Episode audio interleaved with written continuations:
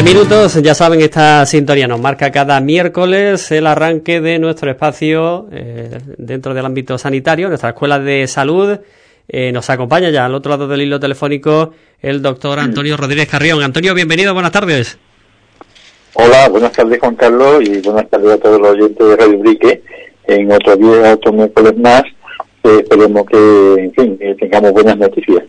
Así, se estaba precisamente actualizando, ¿no? Viendo por aquí la, la, web del Instituto de Estadística y Cartografía de la Junta de Andalucía, donde aparecen esos datos en cada jornada. Y todavía no han salido los datos de hoy, lo iremos actualizando eh, a lo largo de esta conversación, de esta sección de la Escuela de Salud, para ver eh, si, bueno, pues los datos de ayer que eh, reflejaban cierta estabilización, ¿no? En el crecimiento de eh, positivos que había sido tan importante en los últimos días a ver si se estabiliza, de hecho, como ocurriera ayer o no, o hay una variación en esa tendencia. Ojalá que sí y que esto se mantenga durante los próximos días, pero ya decimos, estaremos atentos. Ahora vamos a ir repasando la situación en nuestra localidad. Nos vamos a quedar con distintos eh, temas que tenemos previstos en una jornada, por cierto, Antonio, en la que además se conmemora el Día Mundial de la Salud en este 7 de abril. Efectivamente, este 7 de abril es el Día Mundial de la Salud que se celebra eh, todo se celebra todos los años en esta fecha eh, conmemorando conmemorando el, el, que en este año precisamente en que haya igualdad en todos los países en toda la sociedad en el acceso a la salud. Eh, es una fecha muy importante es una fecha muy importante que hay que recordar todos los años porque eh, la salud es lo que eh, va activando en todo tanto así que cada vez que alguien eh, tiene relación con alguien, pues lo primero que le manda es saludos, saludos, deseándole salud.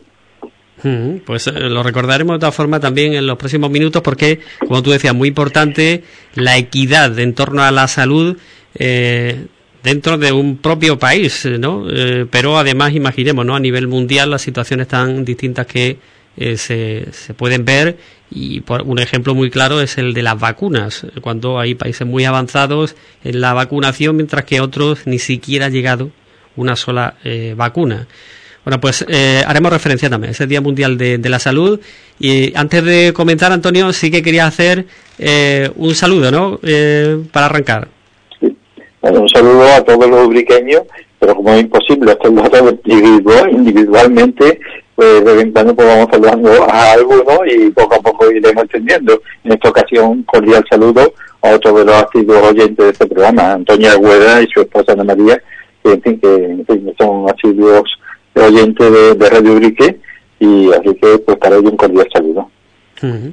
Eh, vamos eh, con la materia, si te parece, Antonio, y en ese sentido, eh, bueno, pues estaba viendo por aquí, recordando los datos de, ayer. La verdad es que la semana comenzaba eh, con eh, bueno, pues un repunte explosivo de, datos, que es cierto que bueno, pues tenía que ver con los últimos cuatro días. Desde el miércoles pasado no había datos con respecto a la incidencia. Y claro, el lunes se recogieron todos ellos, jueves, viernes, sábado y domingo, y bueno, pues con una cifra nada menos que de 150 positivos. Como recordamos, el lunes eh, ayer se estabilizaba un poco ese crecimiento eh, hasta siete nuevos positivos, pero de todas formas, Antonio, eh, con una tasa que recordemos sigue siendo la tercera más elevada de toda Andalucía, la de Ubrique. además, los otros dos municipios que están por delante, la verdad es que tienen menos población. Uno de ellos tiene 600 habitantes, el otro 5.000. Eh, así que con eh, el número de habitantes Ubrique, bueno, pues no hay ningún otro que tenga una tasa tan elevada en Andalucía eh, por encima de esa barrera de, de 2.000 casos y por tanto, bueno, pues hay que mantenerse muy firmes y durante bastantes jornadas para poder revertir esta situación. Sí, no queda otra. es una cosa extraña de que de una tasa cero durante varias jornadas haya pasado a 2.200, 2.100 como estamos ahora, y en fin, ya, ya digo, serán los epidemiólogos y la autoridad sanitaria la que investiguen cuáles han sido las causas de, esta subida tan exponencial, ¿no? Y que ha podido, no ha podido todo de sorpresa y quizás pues puede que haya sido motivo, no lo sabemos todavía, de algún, una posible relajación en algunas comidas entre amigos, en algunas comidas entre familiares, eh, como hemos comentado muchas veces, es, además que me puede pasar a mí, a ti, a cualquiera, que estamos con nuestros amigos, nuestros padres, nuestros hermanos, y nos tomamos un cafecito simplemente y nos bajamos, nos quitamos la mascarilla, estamos en nuestra casa, estamos en un bar, nos quitamos la mascarilla y sin darnos cuenta pues seguimos con la mascarilla quitada durante toda la, la sesión, que puede durar un cuarto de hora, media hora, una hora, el tiempo que estemos juntos. Y ahí es donde está el peligro. Ahí, porque es que eh, es invisible, no nos damos cuenta porque una cosa tan natural, de estar tomando un café, eh, tomando una cervecita con nuestro padre, con nuestro hermano, con nuestro amigo, o con nuestra novia, con nuestra pareja, que no nos damos cuenta. Y si vivimos, si vivimos eh, fuera del, mismo domicilio, pues no somos convivientes y ahí está el peligro.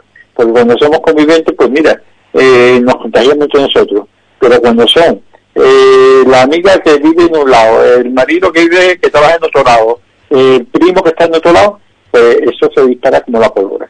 Y puede que haya estado el compre de, esta situación, que hemos estado también con tasa cero, que sin darnos cuenta nos hemos relajado y, y, son las cosas que pasan y después lo único que puede pasar es que, que sirva de calmiento y tengamos todos, todos tengamos, en fin, más precaución porque es que el virus este, como es invisible y es tan contagioso, sobre todo esta cepa británica, que no sabemos si es la que nos está afectando, que en cualquier momento lo podemos pillar sin darnos cuenta, sin saber cómo. Hmm. Eh, yo creo que todos somos conscientes de la, de la situación, pero es cierto que cuando hablamos de tasas quizás nos perdemos, tasas por cada 100.000 habitantes. Si hacemos un cálculo rápido, teniendo en cuenta la población de Ubrique de 16.605 personas, ahora mismo hay 335 positivos durante los últimos 14 días, así que eso supone pues un caso de COVID por cada 50 habitantes.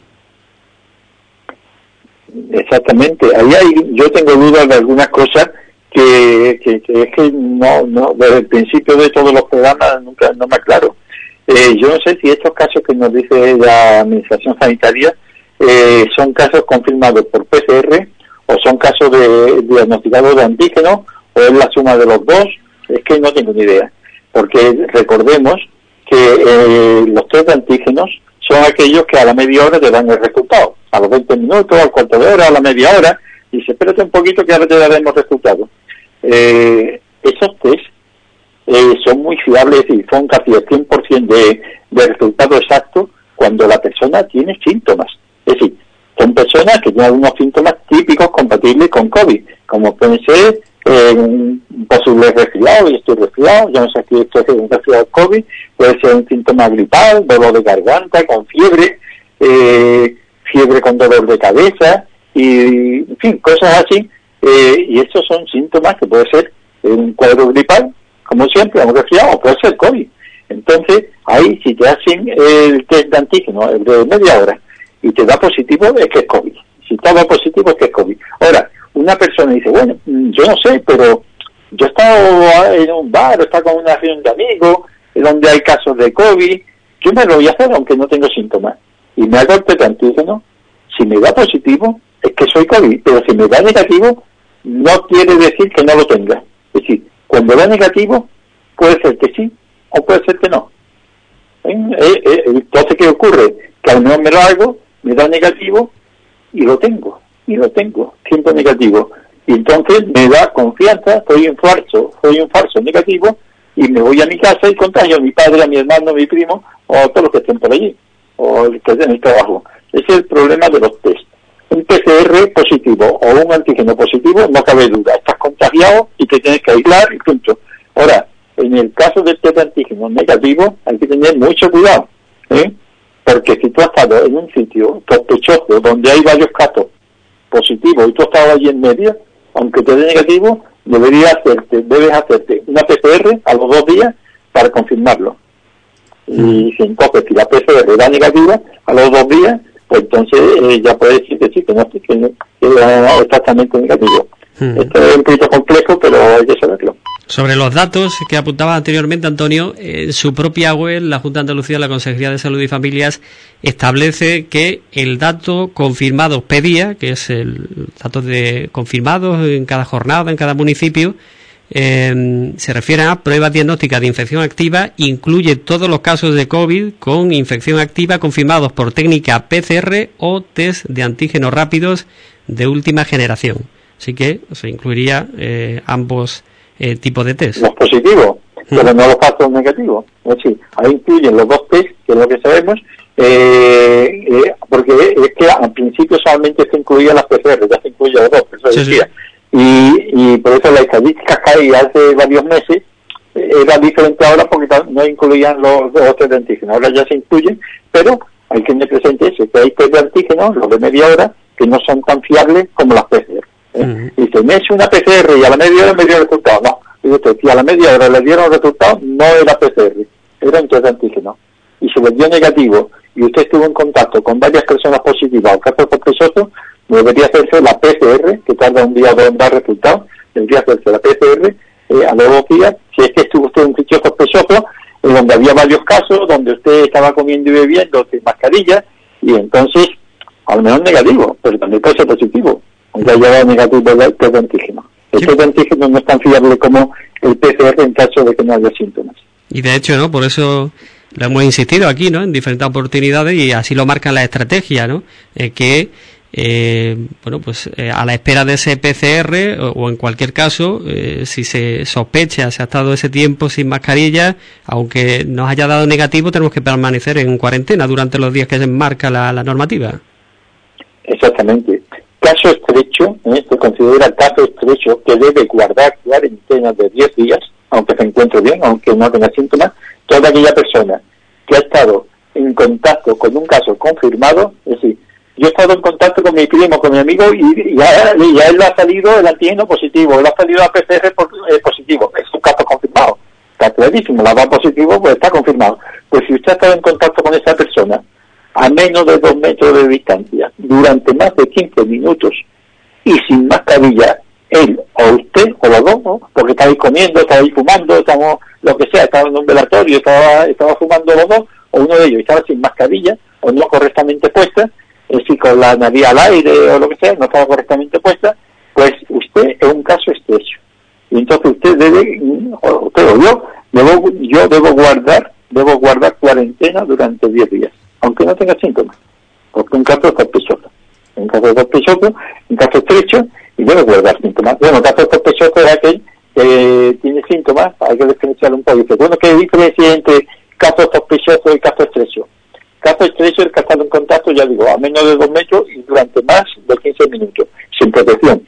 Y caso sospechoso es la persona, independientemente que no haya dicho, yo que no he estado café con un tomando café con nadie en casa, bueno, bueno, pero usted tiene síntomas. Caso sospechoso es el que tiene síntomas sospechosos, que son parecidos a los de la gripe o resfriado. Es decir, tos, eh, fiebre, eh, dolor de garganta, dolor de cabeza, con esto ya es sospechoso y tienes, tienes que guardar cuarentena o hacerte la PCR, se coge. Así que ya que mandar, claro. Esto evidentemente es vital para que logremos frenar eh, los contagios. Eh, en el caso, por ejemplo, de nuestra localidad, con una tasa de incidencia tan, tan elevada.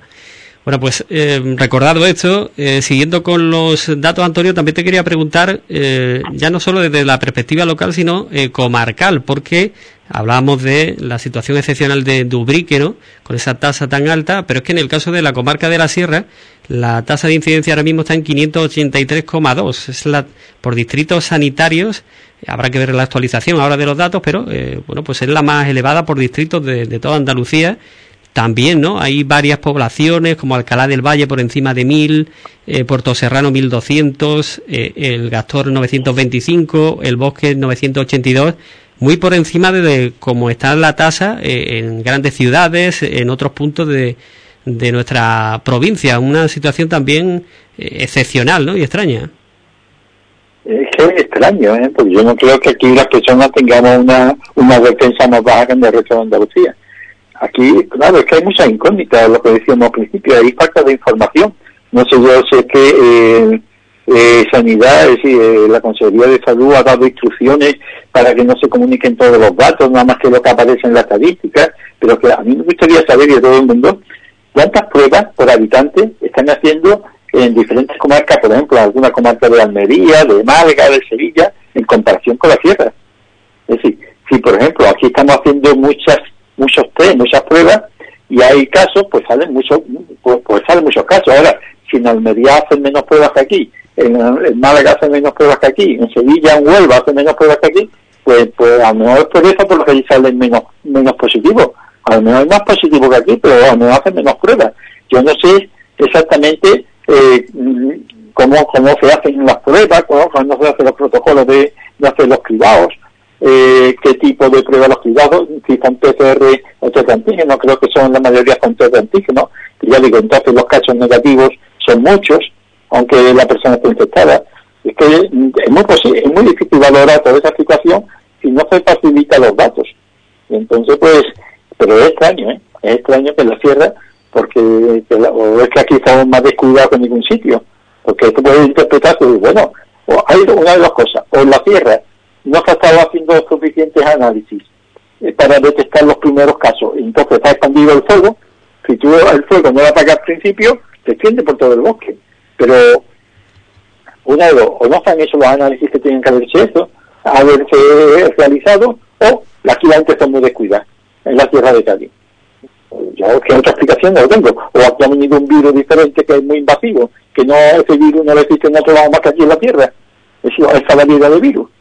Yo que la verdad no, no comprendo, hay ciertas cosas que no se pueden opinar, yo por lo menos no puedo opinar, porque es que tengo esa duda, tengo esa falta de información, pero que no lo encuentro en ningún lado. No sé si Radio Ubrique eh, tiene alguna otra información diferente. No, no, la verdad es que decimos sobre la comarca de la Sierra además está esa situación ¿no? Eh, excepcional eh, y bueno pues extraña con respecto a otras comarcas con municipios bueno pues muy afectados como en el caso de Dubrique. Em, últimas o noticias que marcan la actualidad en torno a la COVID. Por ejemplo, hoy el comité de expertos a nivel andaluz se vuelve a reunir esta tarde a partir de las seis el Palacio de San Telmo de Sevilla. Y bueno, pues eh, se trata de revisar las medidas restrictivas que teníamos hasta ahora, en cuanto a toque de queda, horarios y demás. Es verdad que Ubrique, al estar en nivel de alerta 4, grado 2, eh, bueno, pues eh, tampoco ahora mismo dependemos de eso. Eh, nos afecta más, bueno, todas las restricciones tan elevadas que tenemos, pero ya digo, el marco general, vamos a conocer las novedades, en cualquier caso, para las próximas semanas, próximos meses, esta, esta tarde. Y por otra parte, una última hora que destaca el uso de la mascarilla en la playa.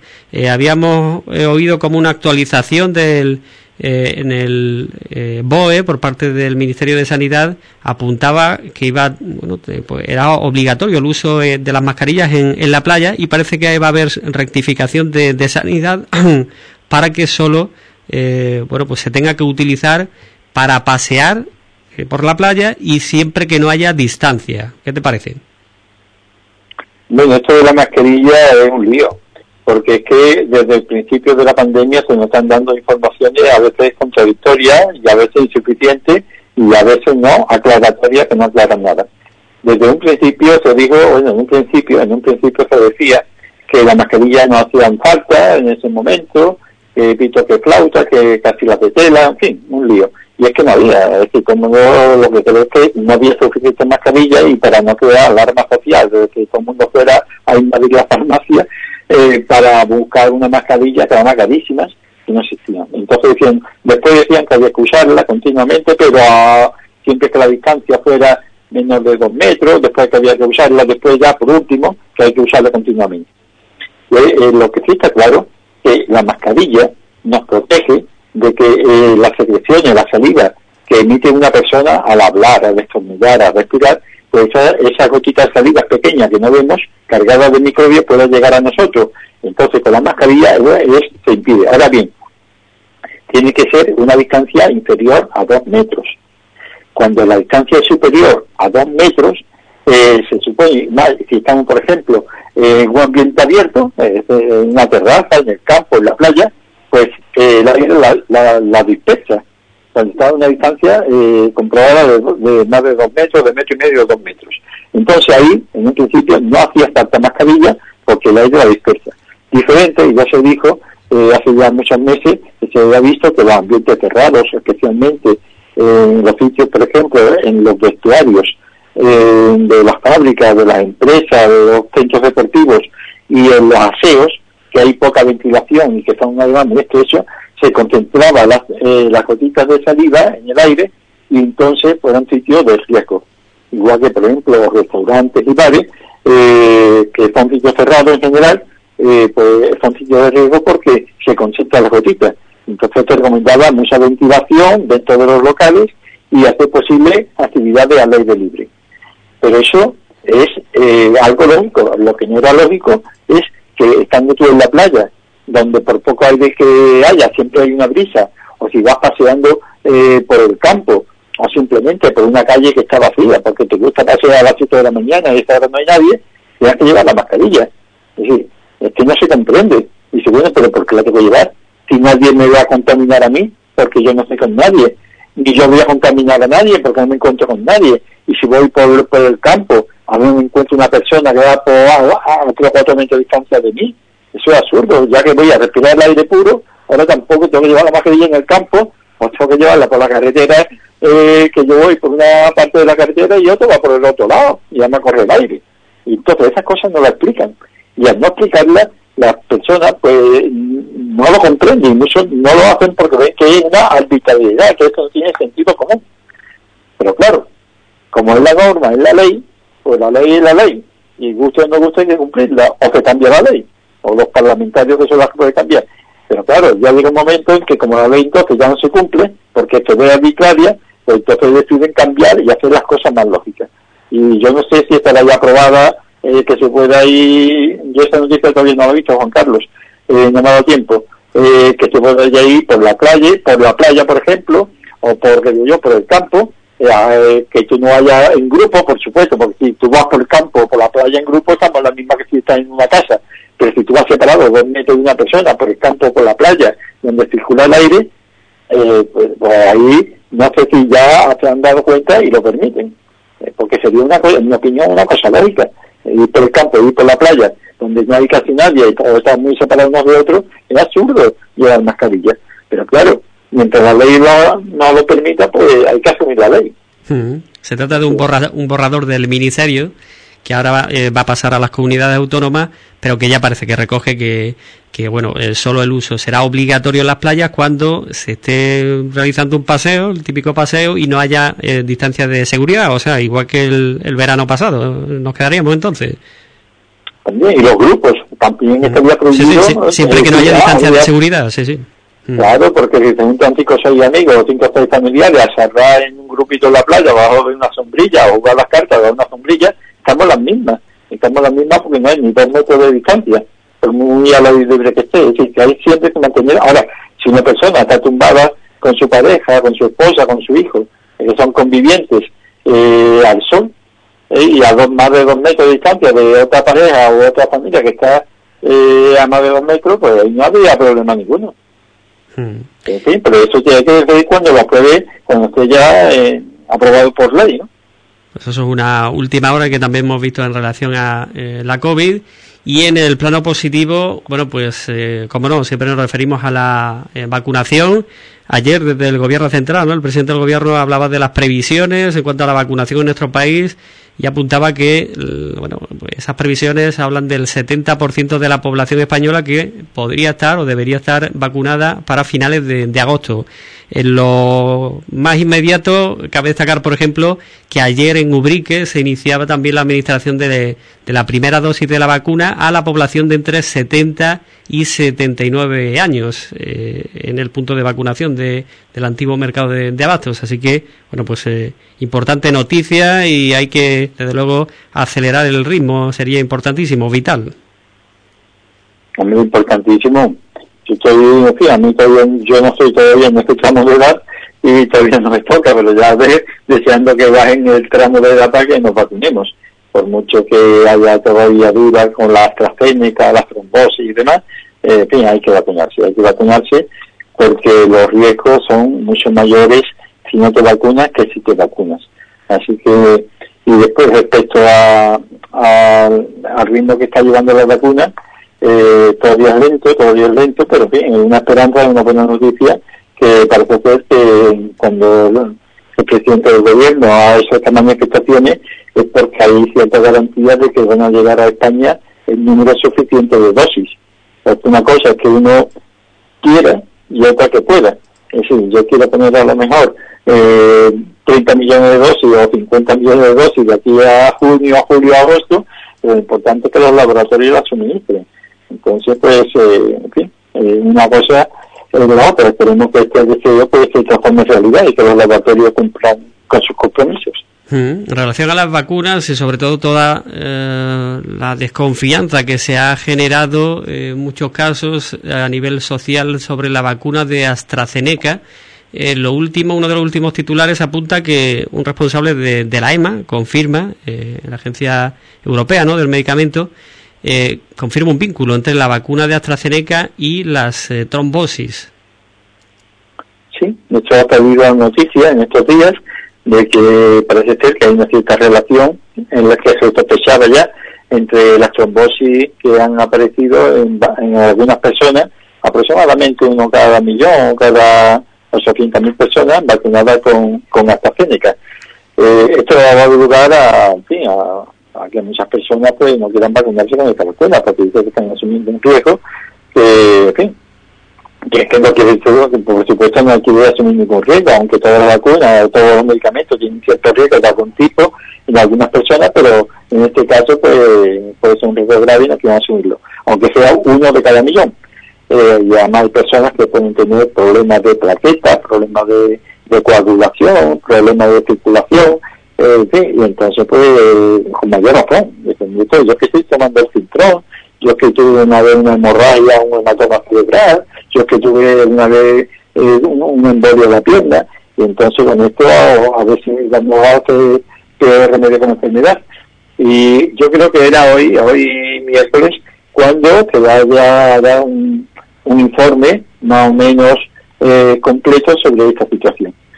Eh, es complejo, es complejo porque, mm, ya digo, es una, es una vacuna nueva que todavía, aunque se han puesto muchos millones de dosis, todavía quedan algunas cosas quizás por saber. Por ejemplo, en este caso que es raro, ¿eh? que es un caso de trombosis, de trastorno de la coagulación, claro, que no, que no es, que ha sorprendido a todo el mundo.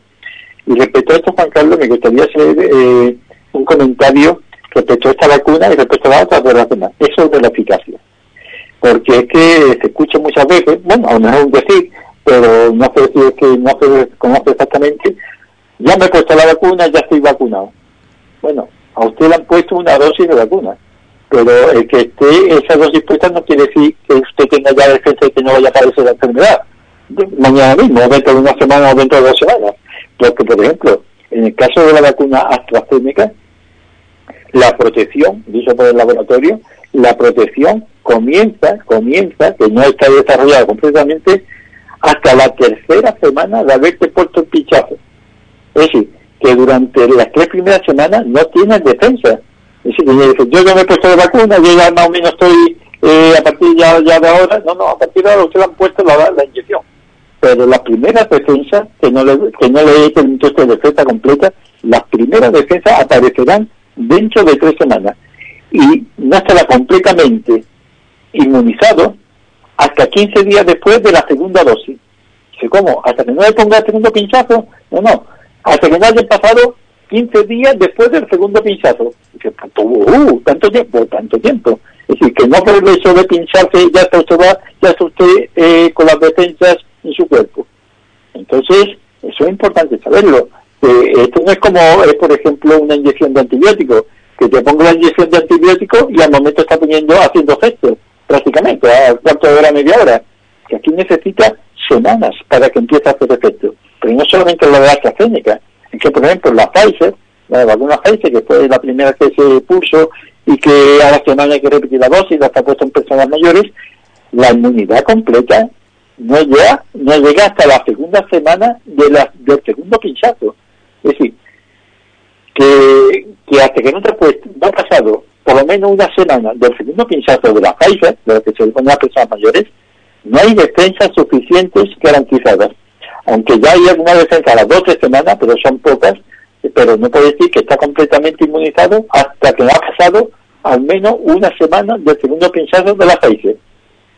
Es decir, que, que estas cosas es bueno saberlas porque muchas veces da falsa confianza como cuando decíamos que el antígeno, no es antígeno, me da negativo y estoy bien. Bueno, ahora va bien, eh, por todo sintomático eh, relativamente, porque hay un 50% que la persona sintomática es negativo, así que con falsas seguridades que por eso te recomienda seguir con todas las medidas de prevención, aunque te hayan puesto la vacuna, porque la puedes pillar hasta que no te ponga la segunda dosis y haya pasado un tiempo. Hmm. Eh, parece, ¿no?, que también los estudios indican que una vez puesta la primera dosis, digo por, eh, hombre, que tranquilizar un poco, parece que una vez puesta la primera dosis, que hayan pasado varias semanas, sí que en caso de eh, ser contagiado, parece, ¿no?, que la gravedad de la enfermedad sería no sería tan importante, ¿no? Eh, esto parece, ¿no? Pero de todas formas, bueno, digo por tranquilizar un poco, pero que está claro, no se puede relajar la persona y hay que hasta que no esté completamente inmunizada y una vez inmunizado igualmente tampoco eh, se puede bajar la guardia. Exactamente, porque mm. además eh, lo avisan, lo avisan claramente. Por ejemplo, las que mayor eficacia han demostrado ahora en total son las países y la moderna, que aproximadamente un 95%. Es decir, que no es 100%, que de cada 100 personas hay 5, de cada 100 hay 5 en que la vacuna, eh, en fin, no da todo el efecto que, que se prevé. Lo que sí es tener presente de que pasadas, por ejemplo, la AstraZeneca, pero las demás, pasadas 12 semanas, comienzan a haber ya defensas. ¿Esto qué, es? qué significa? Que eh, puede que a lo mejor, a la que ya alguna defensa, pues puede que si te pilla el COVID, que si pilla el microbio, pues no te dé el cuadro grave, no tengas que ingresar en el hospital o no tengas que ingresar en la UBI, o me ingresan pero que lo que no puede crear esa seguridad es decir, estas vacunas no sirven para nada porque es que resulta de que, o bueno, falta seguridad o desecharla, ¿no? Porque fulanito se vacunó hace una semana y ha pillado el COVID. Bueno, y se ha muerto, por ejemplo. Claro, es que todavía no da tiempo, lo hemos avisado, que hasta que no pasan dos o tres semanas no comienza a aparecer anticuerpos. Es decir, que esto es como el trigo, ya lo hemos dicho. Si usted siembra el trigo, un granito de trigo en una maceta o en el campo, mañana voy a recoger el trigo, lo voy a cegar. usted, usted ha sembrado el trigo, pero el trigo en que salga la mata y madure el grano, tardando tres meses. Pues esto es igual. Usted ha sembrado la vacuna, pero de aquí a que le haga efecto, tardan dos o tres semanas a empezar a salir la matita, que ya está ahí la matita. Y a mejor si coge la enfermedad la coge leve, pero que la puede pillar. Y no, y no es que falle la vacuna, es que necesita su tiempo. Así que eh, es una gran es una gran alegría tener la vacuna, pero hay que tener presente cuáles son las indicaciones, cuál es el efecto hace y que hay que tener las precauciones. Que no va a la guardia, no con eso quitarse la mascarilla porque ya a mí yo no lo voy a pillar, yo ya no hace falta que tenga tantas medidas. No, no, no. Decir, que hasta que eh, no lo diga eh, la autoridad sanitaria, en este caso su médico de cabecera, de que ya ha pasado el tiempo suficiente para ser inmunizado, eh, y así todo, después igual, hay que seguir con mascarilla, porque también no se sabe exactamente eh, cuánto podemos nosotros contagiar a otro, aunque estemos vacunados nosotros. Nosotros no pillaremos la enfermedad porque ya ha pasado el tiempo, pero todavía no se sabe exactamente cuánto tiempo o cuánto tipo de contagiosidad tenemos nosotros hacia los demás. Pues a colación ¿no? de las vacunas, eh, surgen varias preguntas que nos envían los oyentes. Eh, por ejemplo, Antonio dice eh, un oyente, ¿cómo han empezado a vacunar a los 70, desde los 70 a 79 años, si todavía a los 80 en adelante no, lo, no nos han vacunado a todos? Eh, como por ejemplo dice en su caso, o sea, tiene más, tiene eh, más de 80 años y todavía no le han vacunado, que como es que han comenzado ya de 70 a 79. Sí, en esto, no sé este caso particular, en esto hay que decir un par de cosas. Una de ellas, hay un problema en que hay personas que, por ejemplo, tenían un teléfono fijo en su casa y lo han cambiado por el móvil. O tenían un móvil y han cambiado de número. Y no lo han comunicado al centro de salud. Entonces, no le pueden comunicar, no le pueden llamar por teléfono, porque el teléfono que tienen allí en el centro de salud no lo han cambiado y entonces, aunque le llamen, no lo van a coger porque ya ese teléfono no existe. Entonces se recomienda a toda aquella persona que haya cambiado su teléfono fijo por uno móvil o, haya cambiado el número de teléfono por cualquier motivo, que lo comunique al centro de salud. Si no el centro de salud, ni sanidad lo sabe. Porque no tiene por qué saber, la compañía telefónica, no, o que sea, o la compañía, no le comunica a sanidad que hay que tiene un teléfono nuevo. Eso es misión de cada persona. Puede ser esta una de las causas, eh, que es normalmente la, la más frecuente. De todos modos, eh, están diciendo autoridades sanitarias que si alguna persona el que tenga más de 80 años no ha recibido, por el motivo que sea, eh, esta, esta comunicación, que se ponga en contacto con el centro de salud correspondiente y se lo diga, usted, yo no he recibido el aviso para la vacuna. Y entonces comprobarán los datos, si está, todo correcto y ya le darán la cita.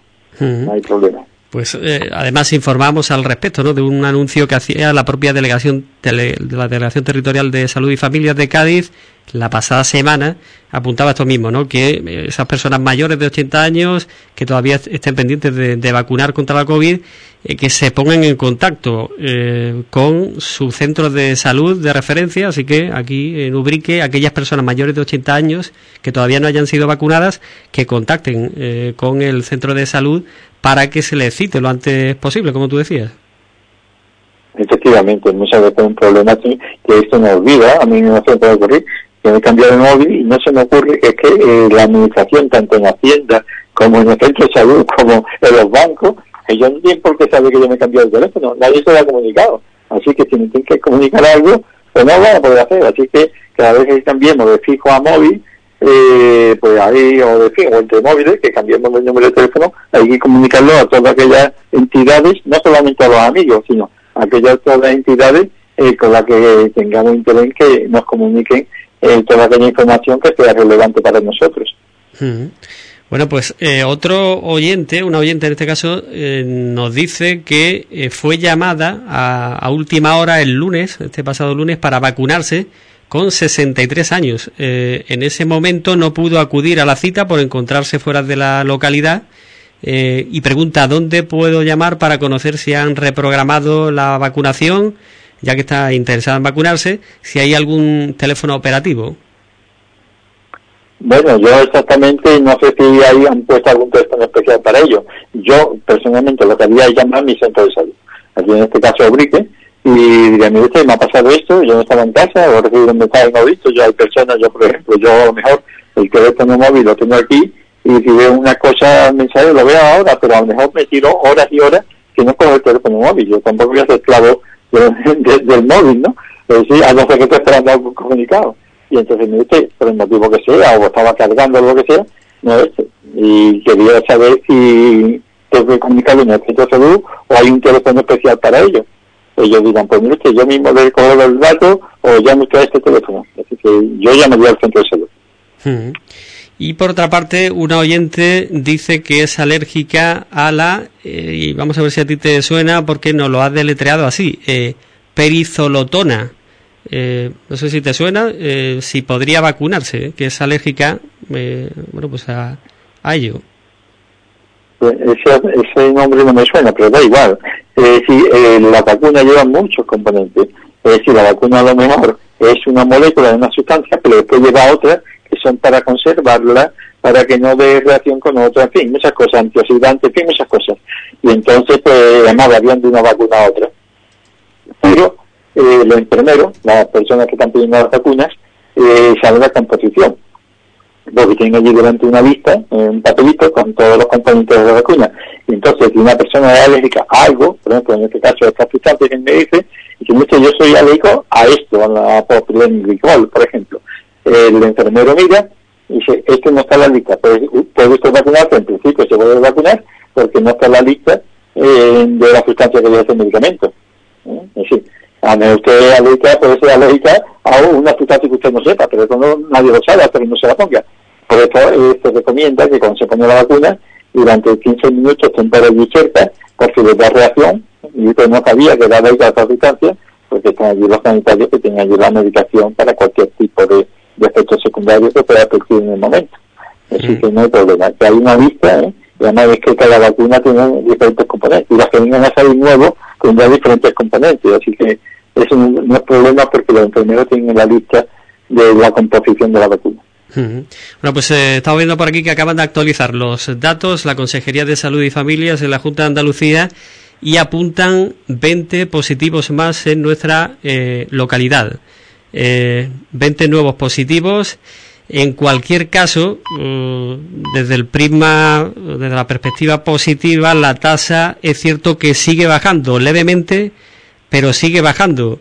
Y bueno, pues insistimos en que lo que se toma como referencia eh, lo recordamos, son los últimos 14 días. Eh, ha habido hoy 20 nuevos positivos, pero ha habido más eh, casos que han quedado fuera ya de esos 14 días y por tanto la tasa de incidencia de los últimos 14 días ya decimos que sigue bajando levemente, pero ya estamos por debajo de la barrera de 2000. La tasa ahora mismo es de 1909,1 casos por cada 100.000 habitantes. Eh, hay que dar ese dato, Antonio, 20 nuevos positivos, ayer fueron 7 eh, y en los días anteriores la verdad es que la media, haciendo una media, eran entre 35 y 40 casos eh, casi diarios, si hacemos la media. Así que 20 positivos son muchos, pero parece, ¿no? Habrá que seguir viendo si esto se, se va estabilizando, ¿no? Sí, lo lógico es que ya llevamos varios días de confinamiento, entre comillas, porque aunque el confinamiento no fuera obligatorio u oficial, eh, la semana pasada, pero ya muchas personas con los primeros los primeros datos que se tuvieron eh, antes de que eh, se reuniera el comité, pues ya tomaron su medida de casi autoconfinamiento, ¿no? Saliendo a pasear, saliendo lo mínimo y evitando las reuniones sociales. Es decir, ya aquí nos dice llevamos ya más tiempo desde la autoridad sanitaria eh, obligaron.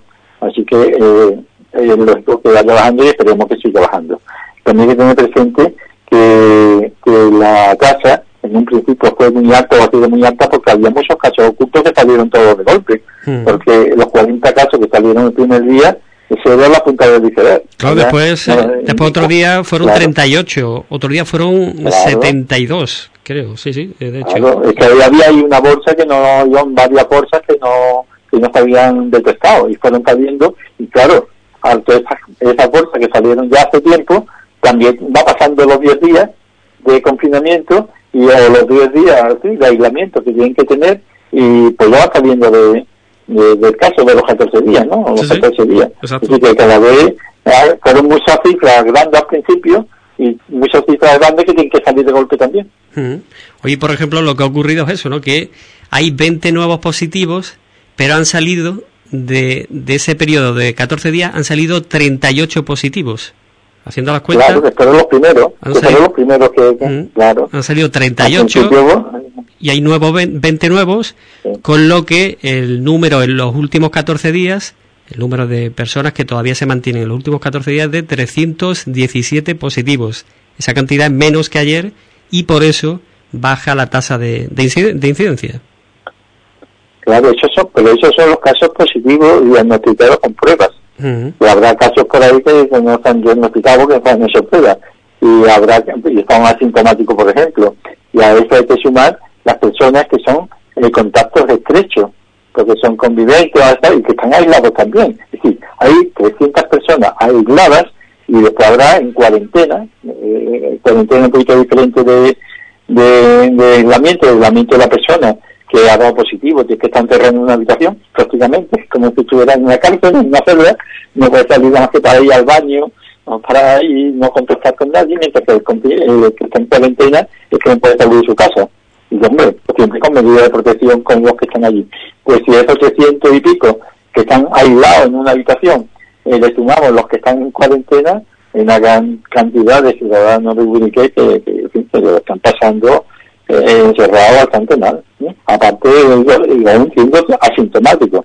Lo malo son las personas que están con síntomas o están ingresadas, ¿no? Ese es el gran problema que tiene eh, la COVID, los que están ingresados, que, lo están pasando el aislamiento bastante más severo. Eh, seguimos con más preguntas. Eh, Antonio, eh, una mujer con 80 años nos acaba de llamar, dice que tiene la vacuna puesta desde el día 30 de marzo desde la pasada semana y hoy nos cuenta que se encuentra mal y se ha tomado la temperatura y tiene 37 eh, de temperatura eh, y además se encuentra como resfriada y pregunta si eso es normal. Normalmente puede dar síntomas, la, vacuna puede dar algunos síntomas, eh, pero son leves en, general. Fiebre un día durante un día o dos, dolor en el hombro, algunas molestias musculares, pero ya, ya lleva una semana. Es decir, el que se haya puesto la vacuna no quiere decir que no pueda coger la enfermedad. ¿eh?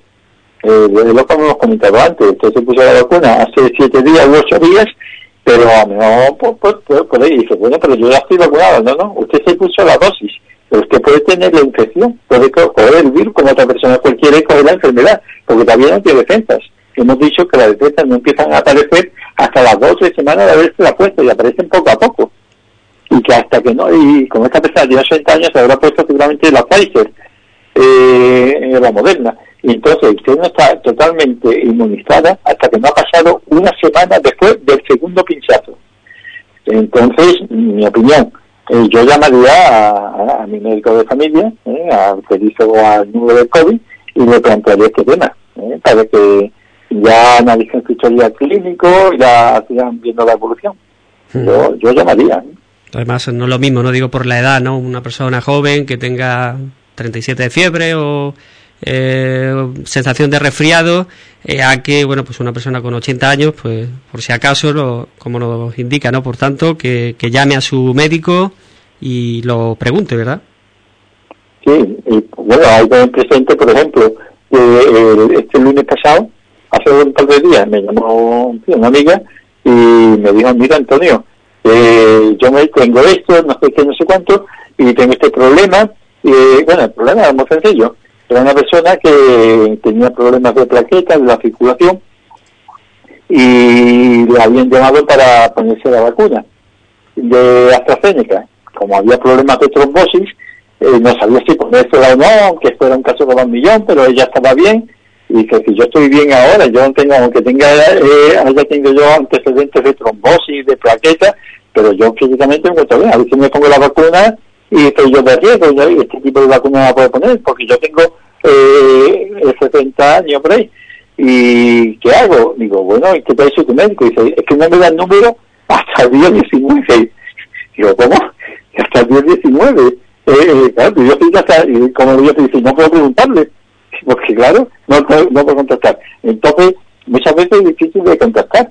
Eh, es decir, por el problema que sea, porque hay mucha demora, yo qué sé que caso de que no pueda contactar con su médico, yo le recomendaría a esta señora, bueno, pero es que aunque tenga 30 años, haya puesto la vacuna porque, en fin, porque sea riesgo lo que sea, que, que, que la vacuna eh, no exime, eh, sin pinza sobre la vacuna, no exime o no te protege del COVID hasta que no ha pasado eh, su tiempo reglamentario. Es decir, que puede coger el COVID porque también no tiene defensa. Así que yo llamaría al número del COVID. Es decir, que nos quitamos de día. ¿eh? Así que yo no esperaría, no esperaría otra cosa. Pues por si acaso, por tanto, eh, esa, se recomienda esa llamada. Eh, una oyente empadronada en Ubrique, Antonio, eh, pero registrada en salud en el puerto de Santa María, te pregunta dónde tiene, eh, dónde tiene a su médico de cabecera eh, ¿desde dónde la llamarían para vacunarse? Ya decimos, empadronada en Ubrique, pero eh, su médico de cabecera en el puerto de, Santa María. Así que, eh, ¿desde dónde la tendrían que llamar para vacunarse? Yo creo que la, la llamarían desde el teléfono que ella dio y entonces le dirían que tiene que ir a tal sitio a vacunarse. Si ella, como que donde está, en la dirección que tiene en el... Porque yo creo que no toman el padrón, creo que toman la dirección que tienen en su, en su historia clínica. Sí, ya de ese aspecto, pero la opinión que yo tengo es que eh, todos los datos que tiene en sanidad son los que aparecen en su historia clínica. Porque yo me puedo cambiar de domicilio, eh, que digo yo, en mañana porque me voy a vivir a Sevilla, o me voy a vivir a Málaga, o a donde sea, y si yo no lo comunico en el centro de salud, el centro de salud no lo sabe. Que es lo que ha pasado alguna vez con esto del COVID, que han dado positivo en una localidad, pero digo, por ejemplo, en Magdalena, en Benocá, un caso positivo, y no, es que simplemente que esa persona tenía domicilio en Benocá, pero ahora vive en Almería y donde está viviendo y tiene el caso en Almería. Pero si no cambia los domicilios ni cambia los teléfonos, Sanidad no tiene por qué saberlo. El padrón además eh, se puede solicitar en cualquier momento y te puedes cambiar y eso no tiene por qué saberlo la administración sanitaria, ¿no? Entonces el, dato con, que cuenta la consejería es donde tiene su médico y por tanto, digo, eh, como tú explicas, lo más factible es que sea desde el puerto de Santa María de donde la llamen, ¿no? Claro, donde tenga ya el domicilio puesto en su historial clínico. Bueno, pues em, todo esto en torno a las preguntas que nos llegaban desde eh, por parte de, los oyentes. Antes de, finalizar, Antonio, em, por ejemplo, eh, decíamos hoy Día Mundial de, la Salud, eh, este 7 de, abril, y el próximo día 11, el Día Mundial del Parkinson también. Sí, el Día Mundial de la Salud, como hemos comentado antes, es un día para reflexionar. Es un día para reflexionar porque eh, hay una disparidad en, lo, en, la accesibilidad, en poder eh, disfrutar de los servicios de salud enorme, eh, no ya no diferentes países o entre diferentes continentes, entre los países de África o de, América del Sur o de Asia, sino hasta dentro del mismo continente. Por ejemplo, en Europa hay países más ricos, países más pobres, pero es que hasta los mismos, en, en las mismas naciones, en España mismo. En España mismo ahí eh, hemos visto hemos visto bolsas de pobreza enormes, personas que tienen que ir a recoger comida a centros de, de o de protección social, porque con el COVID o en otras circunstancias lo están pasando muy mal y no tienen dinero ni para comida ni pero es que el problema que se plantea hasta que todo esto repercute en la salud. La salud mental por ejemplo con el COVID es un problema enorme pero es que la salud física los controles hemos comentado ya en ocasiones que que para ir a, por ejemplo, a un especialista te están dando unas demoras enormes, que antes las había, pero ahora con la COVID mucho más. ¿Qué significa? Que el que tiene dinero puede ir al médico privado y lo tienen rápido.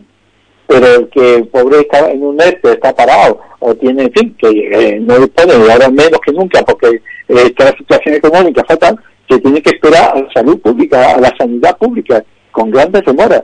Pero no solamente los especialistas, sino hasta en, la posibilidad de medicina familiar, hasta tu médico de familia, tu médico de cabecera, grandes demoras. Pero si tienes dinero, va privadamente y también es rápido. Entonces, eh, ya digo, hasta algunos países, pues fijémonos, por ejemplo, en África, en donde simplemente un pozo para agua, que vale 1.700 euros, pues no tienen dinero para hacer pozos para las ardeas en muchos sitios. Y ellos suponen beber agua contaminada, no tener agua para el aseo, eh, no tener agua para alimentos suficientes, es decir, que y todo esto repercute en la salud. Eh, entonces la mortalidad, bueno, es que no tienen muchas veces ni dinero para la vacuna. El problema de las vacunas contra la COVID es que hay países que apenas tienen vacuna porque no pueden encontrarse la vacuna contra COVID. Entonces este año eh, la igualdad, eh, la igualdad entre la salud es uno de los lemas, eh, es el lema que realmente ha sacado en este caso la Organización Mundial de la Salud. Porque es un drama, es un drama la situación que se encuentran eh, muchos países, eh, muchas personas, perdón, millones y millones de personas. Así que este es el tema que, hemos traído hoy porque yo creo que es muy importante. Día 7 de, abril, Día Mundial de la Salud, construir un mundo más justo y saludable.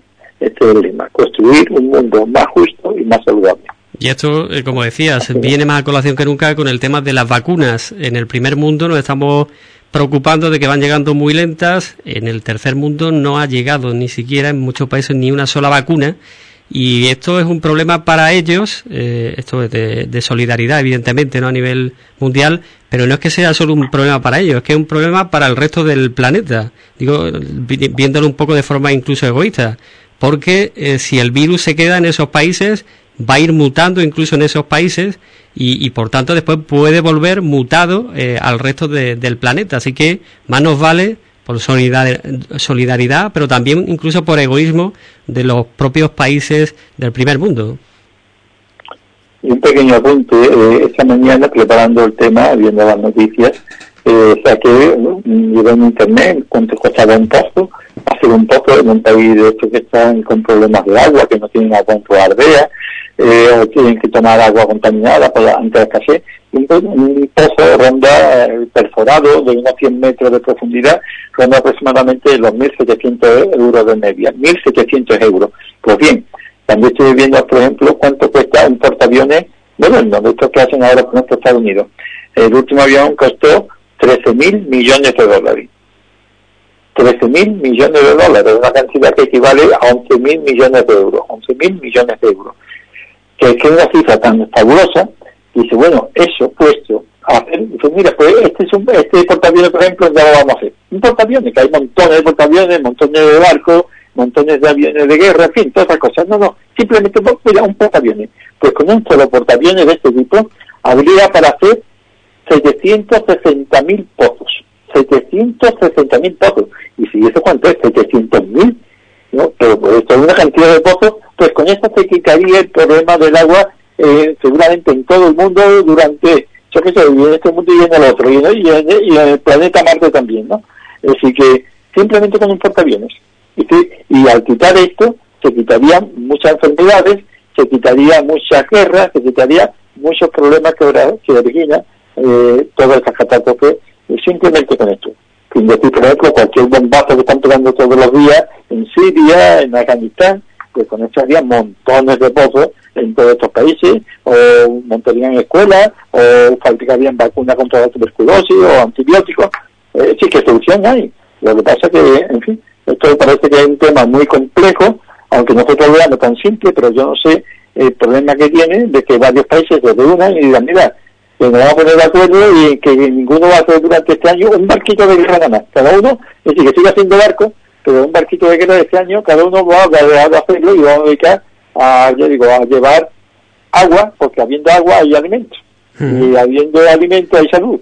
Es decir, es una cosa muy simplista, pero pero es que está ahí. está ahí. Es una Mundial de la Salud. Está claro, una paradoja que busquemos agua en Marte cuando eh, no buscamos agua para nuestros, para los seres humanos, ¿no? En África o en numerosos lugares donde no tienen agua y sin embargo, bueno, pues eh, hay inversiones para otro tipo de, de cosas antes, vamos. Bueno, pues eh, nos vamos a quedar en este punto 16 minutos sobre la una del mediodía. Eh, recordando, bueno, pues eh, ese dato que apuntamos eh, durante este espacio de la Escuela de Salud, se han actualizado los datos en torno a incidencia de la COVID, 20 nuevos positivos en el caso de nuestra localidad, aunque la tasa de incidencia baja hasta 1.909 casos por cada 100.000 habitantes. Antonio, nos quedamos en, en, este punto, regresamos el próximo miércoles. No sé si algo más que, sobre todo, incidir, ¿verdad? que esto, bueno, pues el intentar frenar los contagios nos va a llevar días, nos va a llevar semanas, eh, así que hay que continuar con, con, mucha paciencia y siendo muy escrupulosos.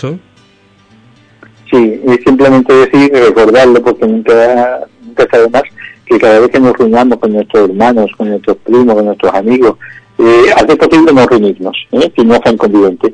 Pero si nos vamos a reunir por cualquier motivo, y a tomar un café o a tomar una cerveza en su casa, lo que sea, digo, hacer posible ahora mismo, no es el momento, eh, bajarnos la mascarilla, tomar un bochito de, café y subirnosla inmediatamente. Igual comer, eh, meternos el bocado en la boca y subirnos la mascarilla y seguir hablando, porque si tenemos la mascarilla bajada, eh, dice, que estoy comiendo? Sí, mire usted, pero se tira media hora comiendo o se tira una hora charlando la sobremesa y está echando salida. Así que cada vez que lo nos volvemos a subir y cada vez que esperamos volver, pues la bajamos y después la volvemos a subir. No hay otro, es que, es que es engorroso, pero es así, porque si no es una falta de seguridad y de esto pues no vamos a salir. Así que una cosa muy sencilla, que le cuesta trabajo acordarte, pero sí, que así, y cuando estemos en un sepelio, eh, pues en la distancia es complicada porque están sentimientos muy profundos, pero en un sepelio, en el cementerio eh, o algo así, cualquier tipo de este tipo de reuniones, eh, hacer posible pues eh, mandarle pésame por teléfono, la menos reuniones posible y, distancia de seguridad. Es que no hay otro, no hay otro. Pues con ese llamamiento nos quedamos. Eh, lo dicho, Antonio, como siempre, muchísimas gracias. Hasta el próximo día.